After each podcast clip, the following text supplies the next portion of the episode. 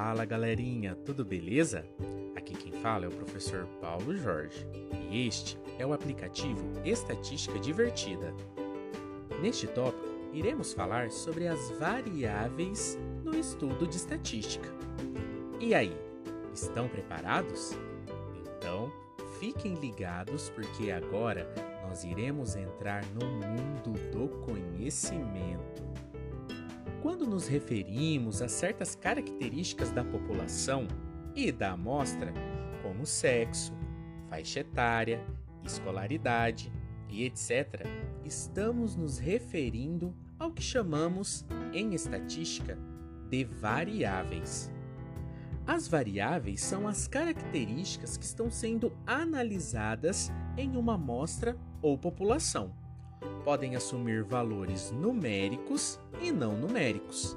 São classificadas assim em qualitativas e quantitativas.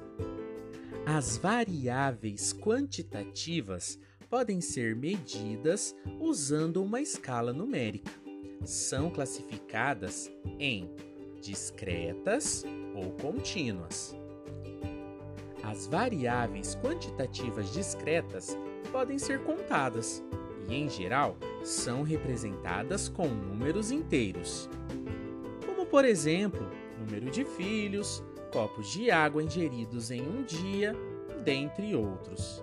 Por outro lado, as variáveis quantitativas contínuas representam resultados de medidas como a massa de um indivíduo em quilogramas, o tempo gasto em determinada atividade, em horas e etc. Já as variáveis qualitativas são as características que não possuem valores numéricos. São definidas por categorias ou atributos, ou seja, representam uma classificação dos elementos da população. Essas variáveis são designadas como nominais ou ordinais. As variáveis qualitativas nominais não requerem ordenação, como cor dos olhos, região onde mora, dentre outros. Já as variáveis qualitativas ordinais possuem uma ordenação, como por exemplo, o grau de escolaridade ou estágio de crescimento de uma planta. Agora, preste atenção que nós vamos sintetizar as variáveis e suas classificações. As variáveis, elas podem ser quantitativas ou qualitativas. Quando elas forem quantitativas, ela pode ser contínua ou discreta. E quando forem qualitativas, ela é determinada como nominal ou ordinal.